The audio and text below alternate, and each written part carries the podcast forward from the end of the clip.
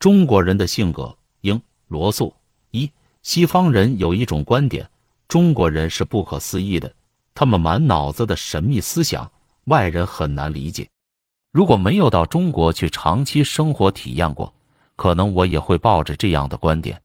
但是根据我在中国讲学期间的所见所闻来看，并没有发现任何事实可以证明这种观点是正确的。事实上，我和中国人谈话就像和英国人谈话一样。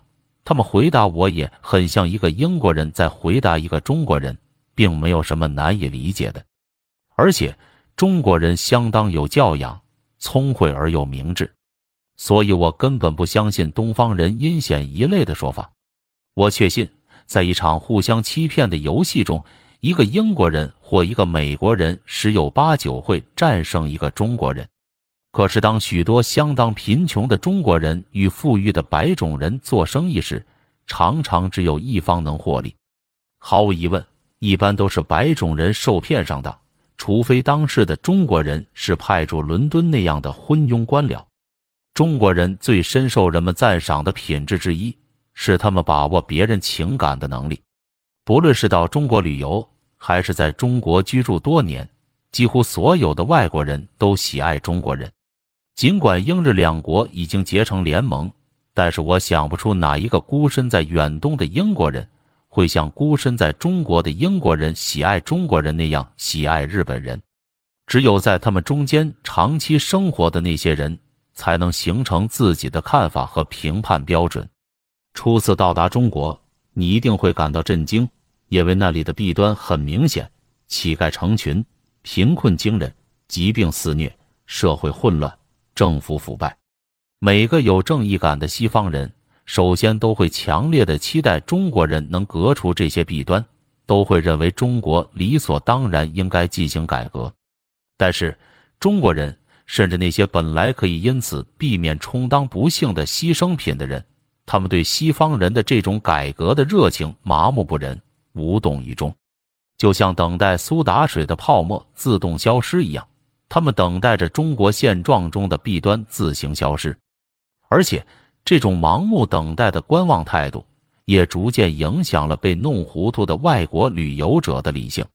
等最初的愤怒激情过去后，他们也开始怀疑自己原来一直遵循的信条是否正确了，时刻准备着提防灾难的可能到来，是不是一种真正的明智呢？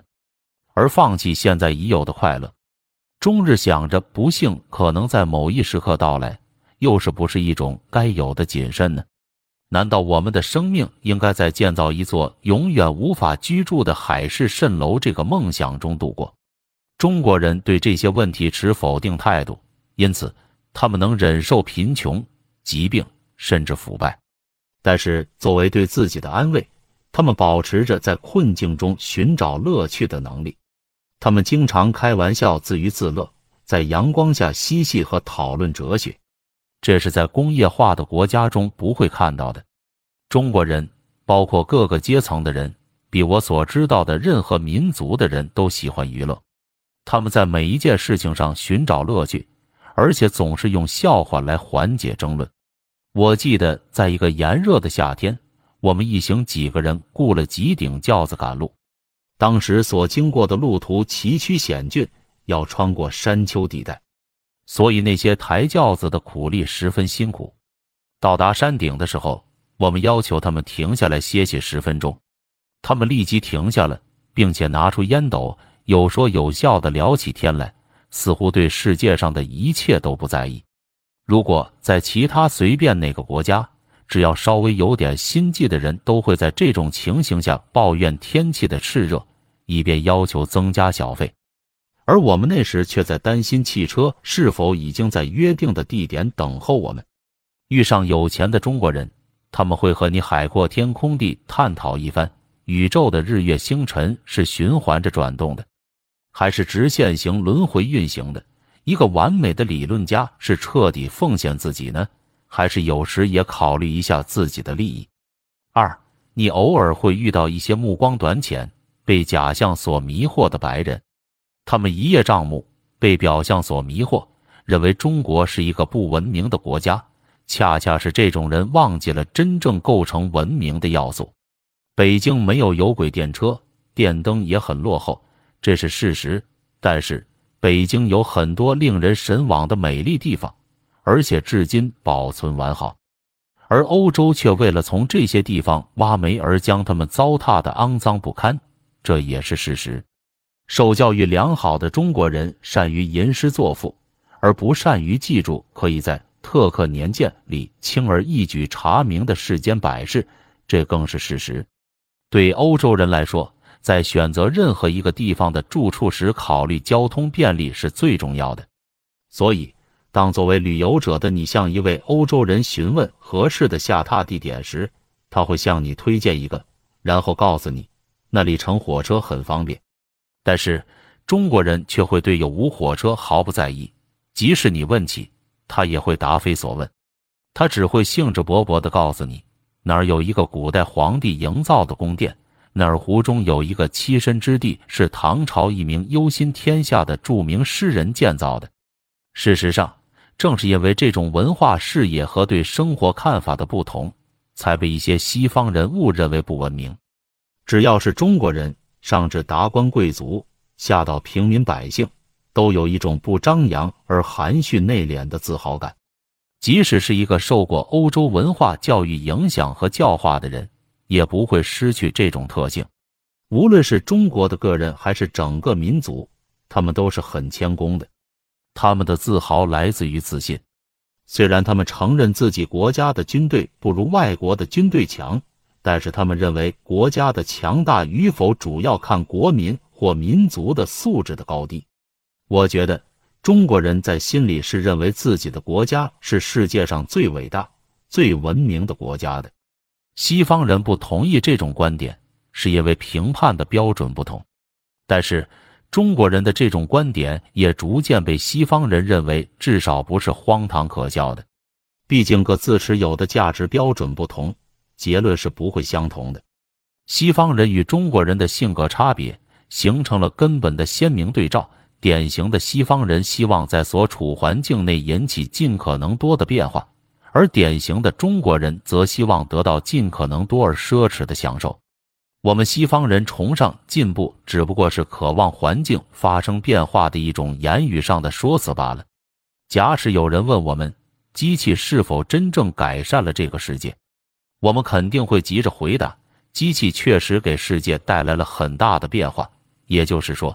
它确实使世界取得了巨大的进步，我确信十有八九所谓崇尚进步的西方人，其爱好进步实际上是嗜好权力，喜欢根据自己的主观意愿来改变事物。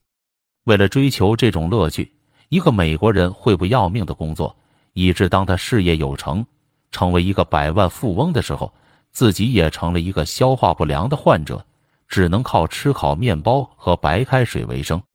当他设宴款待宾客时，宴席上摆满了山珍海味，而他只能充当一名旁观者。即使这样，他仍然会自我安慰的想：他能控制国家政治，能按自己投资的需要发动或者阻止战争。也正是这种特有的民族特性，使西方人具有所谓进取精神。当然，中国也有雄心勃勃、抱负远大的人。只是不像在西方那样普遍，而且他们的抱负和雄心采取了不同于西方的表现形式。他们选择了追求权力带来物质享受这一形式。也正是这种享乐、贪婪观点的泛滥，使得中国由盛变衰，由强变弱。金钱意味着能够享乐，因此中国人把金钱作为追求的目标，而对我们西方人来说。